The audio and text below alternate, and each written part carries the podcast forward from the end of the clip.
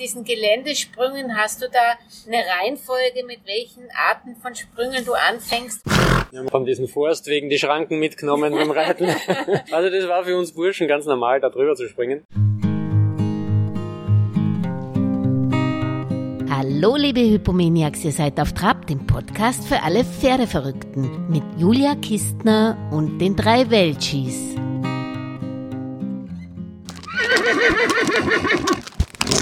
Auf Trab zu Gast ist Martin Lasser, unter anderem staatlich geprüfter Vielseitigkeitstrainer und Reitlehrer. Unser Thema in dieser Auf Trab-Folge ist die Vielseitigkeit, die bei den Reitern immer beliebter wird. Ja, Martin, wie hast du damit begonnen? Ja, mein erstes Pferd war zwar ein Dressurpferd, aber es musste dann Vielseitigkeit gehen. Und er hat das auch gut gemacht und auch gern gemacht.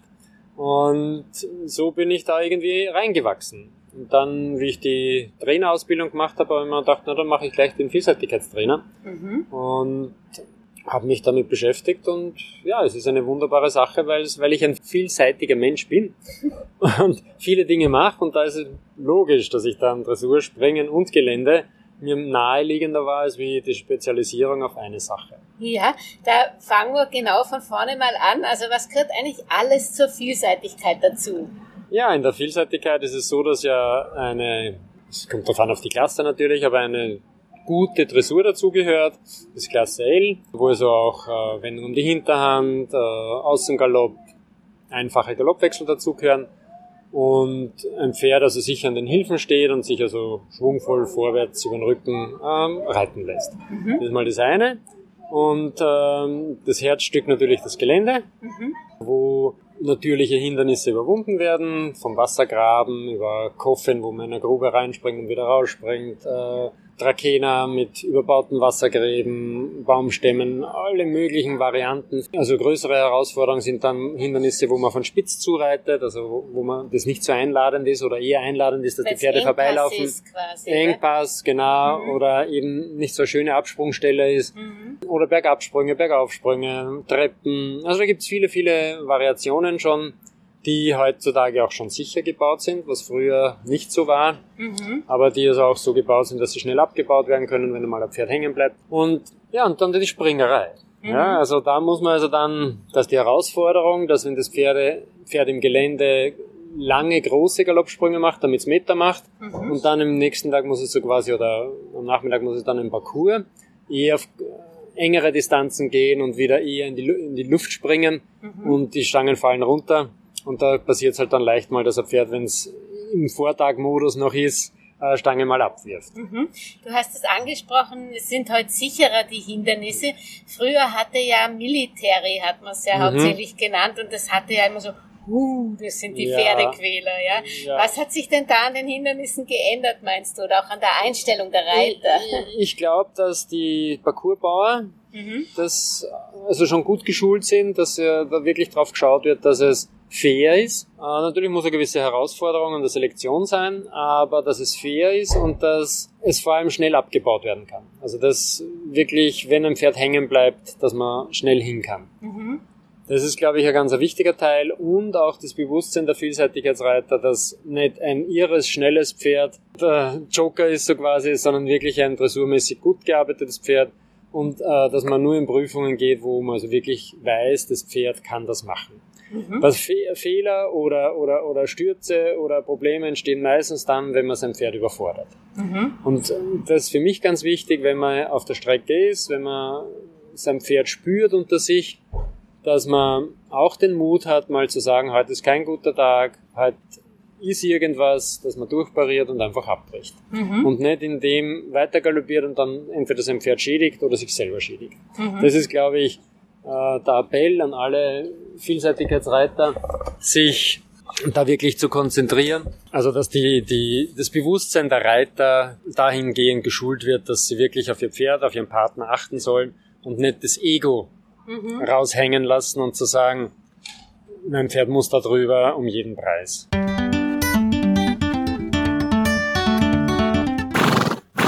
Das heißt, für, du hast es angesprochen, die Basis der Vielseitigkeit ist die Dressur. Wie fängt man sozusagen, wenn man sich für Vielseitigkeit interessiert, eigentlich an? Tut man das Pferd und sich selbst erst gut in Dressur ausbilden und dann macht man Gelände und, und Springen oder gibt es da keine Reihenfolge? Geht es parallel? Es geht parallel. Ich würde es auch parallel machen, weil ja viele Pferde besser werden, indem man sie vielseitig, also vielseitig trainiert.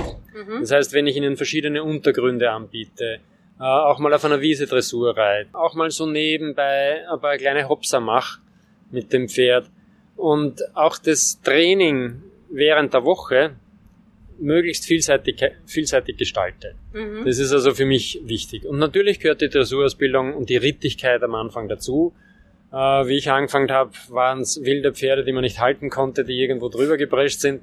Und das ist natürlich gefährlich, aber wenn ein Pferd rittig ist, wenn es sich zu einem Sprung mal zureiten lässt oder auch mal aufnehmen lässt, dann ist es natürlich um vieles, vieles sicherer und, und auch schöner zum Reiten, muss man auch sagen. Mhm. Das heißt, man fängt mit Cavaletti-Arbeit an, so wie beim Springen genau. und fängt dann nicht gleich mit dem Steilsprung. Genau, Gel Geländetraining, also wirklich äh, unebenes Geländereiten, Kuppen, Gräben, dass einfach das ganze System, dass das Pferd ein Athlet wird. Mhm. Ja, Gerade wenn man mit jungen Pferden arbeitet, äh, die sind oft nur linkisch, haben ihre Koordination noch nicht so im Griff.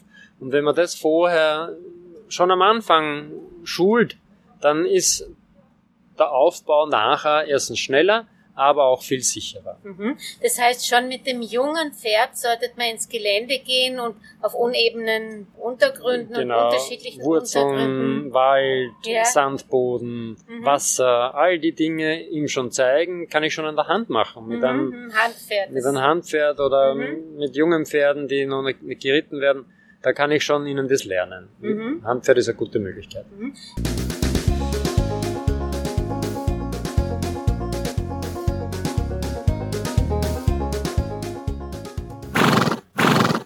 Jetzt bist du eben ein, auch ein Instruktor Vielseitigkeit. Ähm, das heißt, wenn jetzt jemand bei dir das lernen will, hast du dann, kann, wie stelle ich mir das vor, Montags Dressur, Mittwoch Springen, Freitags genau. Gelände oder wie funktioniert genau.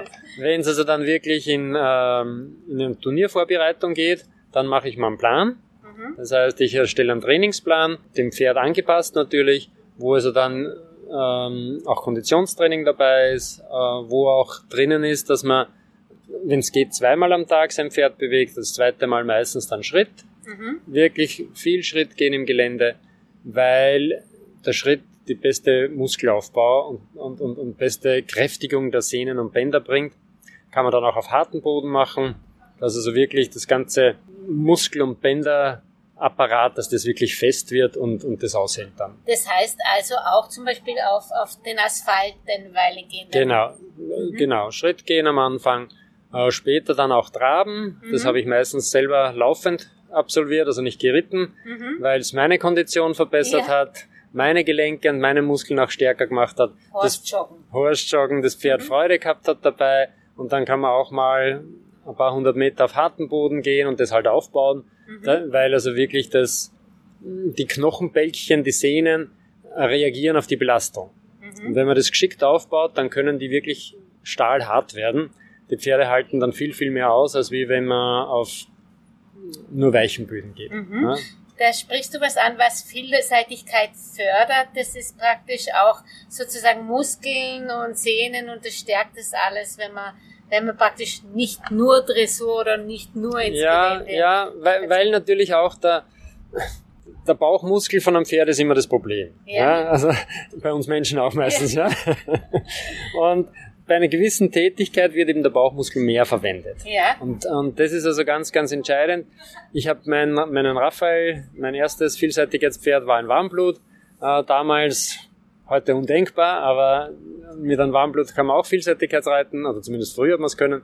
Und der war richtig pummelig. Mhm. Und nach vier, fünf Jahren des Trainings hat er wirklich eine Wespenteile bekommen und hat wirklich ausgeschaut wie ein Athlet. Mhm. Und das heißt, die, die, selbst wenn die Muskulatur nicht für die Vielseitigkeit gebaut ist, mhm. weil es ein anderer Pferdetyp ist, die Muskeln bauen sich um. Mhm. Also man kann auch äh, als Mensch, wenn man Ballett macht, längere sehnige Beine kriegen, als wie wenn man in die Kraftkammer geht und dort äh, Gewichte stemmt. Das wird also mhm. massige äh, Muskeln geben. Und so kann man da auch beim Pferd ein bisschen umfunktionieren. Es dauert halt mehr Zeit. Mhm. Aber es lassen sich Defizite im Exterieur durchaus äh, kompensieren, wenn man gutes Training macht.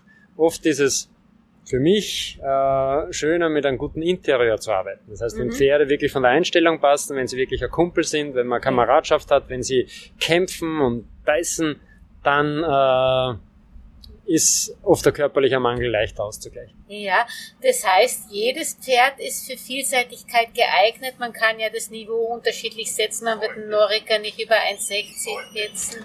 Genau, also Norika ist natürlich vom Springen immer ein bisschen gehandicapt, weil natürlich diese vielen Kilos dann auf den Vorderbeinen ja. landen. Aber Stangenarbeit, Trapparbeit, kleine Trappsprünge, warum nicht? Überhaupt mhm. kein Problem. Okay.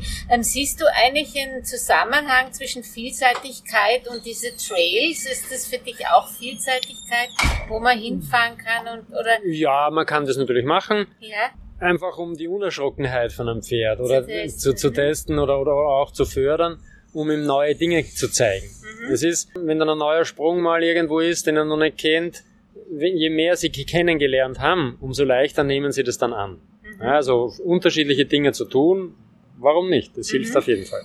Wie würdest du trotz allem nochmal mit diesen Geländesprüngen, hast du da eine Reihenfolge, mit welchen Arten von Sprüngen du anfängst oder auch im, im Springbereich? Naja, wenn, wenn man junge Pferde hat, die wenig Sprünge noch haben, dann ist es natürlich hilfreich, ein Führpferd zu haben oder in der Gruppe zu trainieren. Das heißt, mhm. wenn Pferde das ein Hindernis schon überwinden, gut, dann einfach mitgehen lassen. Fuchsjagden sind da sehr ideal. ja. Und halt einfach mit Baumstämmen anfangen, mit kleinen Gräben anfangen, anfangen äh, bis das Pferd einfach flüssig, rhythmisch äh, galoppiert und einfach über den Sprung weiter galoppiert. Mhm. Und, und dann kann man die Herausforderung steigern und halt auch mal überbaute Gräben einbauen oder auch mal Bergaufsprünge, Bergabsprünge. Ich glaube, es gibt da so ein paar Schlüsselhindernisse, wie eben diese Treppen oder auf den Tisch rauf zu springen, also auf einen Erdhügel rauf. Und die muss man halt trainieren. Mhm. Ja, mit einem Führpferd geht's leichter. Mhm. Dann gibt's also auf den Trainingsgeländen ja dann äh, verschiedene Schwierigkeitsgrade, dass man wirklich mit den leichteren anfängt. Und ich suche mir wirklich im Gelände mit den jungen Pferden äh, Hügel, irgendwelche Rutschen zum Runterrutschen, Sandrutschen, äh, Steinbruch eignet sich da sehr gut, dass man, dass er ein bisschen herumklettern kann und einfach ja. sie lernen, ihren Körper, ihren Rücken so zu bewegen, dass sie die Balance verschieben mhm. und eben da geschickt damit umgehen, mhm. lernen. Und wie fängst du die Wasserarbeit an vielleicht noch? Meine beste Erfahrung ist nach Regentagen mit großen Lacken. Ah, gute Idee. Das ja. ist, äh, wenn Reitplätze so überschwemmt sind, das ist also das Idealste, weil da gehen sie und planschen sie und, und gehen sie rein. Oder eben flache Teiche oder flache, ähm, so in, in Wimburgenland zum Beispiel, da gibt's mhm. also einige so Lacken, wo man flach reingehen kann. Am Strand ist auch sehr gut, also am Meer. Mhm. Wenn, das, wenn der Boden sumpfig ist, muss man ein bisschen aufpassen. Ja, also da würde ich gar nicht reingehen mit jungen Pferden. Mhm. Wenn ähm, sie das Gefühl haben, dass sie da dass sie nicht Halt finden, haben. genau. Also das ist für Pferde sehr, sehr also schwierig. Da verlieren sie die Pferdeschwämme. Ja, gen genau. Da muss man aufpassen. Ja. Aber äh, auch Flüsse, Bäche, also immer wenn eine schöne Furt wo ist, äh, dann nutze ich das. Oder fahre sogar mit den Pferde hin dort. Mit unseren Pferden sind wir dann schwimmen gegangen, da hat es also ein paar mhm. Stellen, ein paar Bäche gegeben, wo es aufgestaut war. Und da hat man so seitlich reingehen können, ein Stück bergauf schwimmen und dann wieder rausgehen. Mhm. Und dann lernen sie, dass Wasser eigentlich ein super Element ist.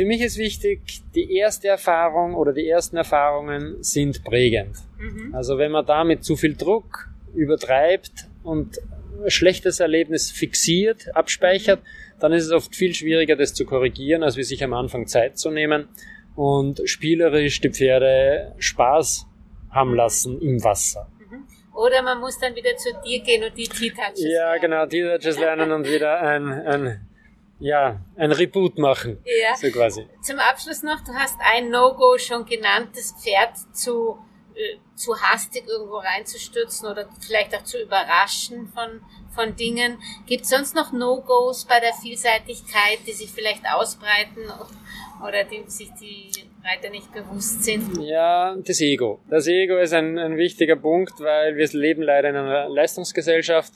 Alles muss weiter, höher, schneller werden. Und die Pferde sind aber unsere Partner und nicht unsere Leistungsgeräte. Einen Tennisschläger kann ich kaputt machen, wenn ich will. Aber auf ein Pferd, da habe ich Verantwortung übernommen und deswegen ist dieses Ego zu zügeln, dieses Ego in Bahnen zu bringen, leistungsorientiert zu sein, ist überhaupt kein Problem. Von Pferden Leistung zu verlangen, das machen sie gerne. Aber wenn ich etwas will, damit ich dem anderen was beweise oder mir selber was beweise, das macht meistens Probleme oder das Pferd kaputt. Das ist ein No-Go für mich. Ja? Yeah. Und ein Pferd wo reinzuschicken, wo es nicht dafür gebaut ist. Mhm. Also in Klassen reinzureiten, wo die Lungenkapazität nicht da ist, das Training nicht da ist oder einfach auch das Sprungvermögen nicht da ist. Immer wenn es grenzwertig wird, wird es gefährlich. Mhm. Ja, und das für ist Reiter und Pferd. für Reiter und für Pferd, genau. Und ja. da also wirklich bewusst sagen, mein Pferd kann das. Ich kann natürlich ans Limit gehen, ich kann die, die Grenzen ausdehnen, aber jedes Mal neu einschätzen, ist heute ein guter Tag, kann ich das, das Intuition. Mhm. Intuition lernen und wirklich spüren, ist heute für diesen Sprung äh, der richtige Tag. Wenn man dann im Bewerb ist, muss man eh äh, mal die, also sich überwinden, aber das sollte nicht im Training sein. Mhm, okay, ja. also wir schreiben uns hinter die Ohren, das Ego lassen wir außerhalb vom Stall und, genau. und, und dann funktioniert das Ganze auch genau. besser. Ja. ja, danke. Und wenn man sich für Vielseitigkeit interessiert, gibst du noch, unterrichtest du noch Ich unterrichte, ja. Äh, ich habe in Aspang die Möglichkeit, da immer mhm. wieder diese äh, Strecke zu mieten mhm. oder, oder, oder zu verwenden. Oder auch in der Freudenau einfach äh, anrufen, dann kann man einen Termin ausmachen, trifft sich dort und fängt dort einfach das Training an. Mhm.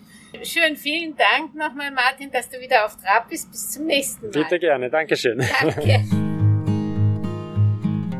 Und wenn euch diese Auf Trab-Folge gefallen hat, ja dann würden meine Welchis und ich uns über eure Unterstützung unseres Podcast-Projektes freuen, indem ihr Auf Trab auf YouTube, Spotify oder der Podcast-Plattform eurer Wahl liked und am besten den Podcast auch gleich abonniert. So könnt ihr auch keine Folge mehr verpassen. Vor allem aber bleibt auf Trab bis zum nächsten Samstag. Thank you.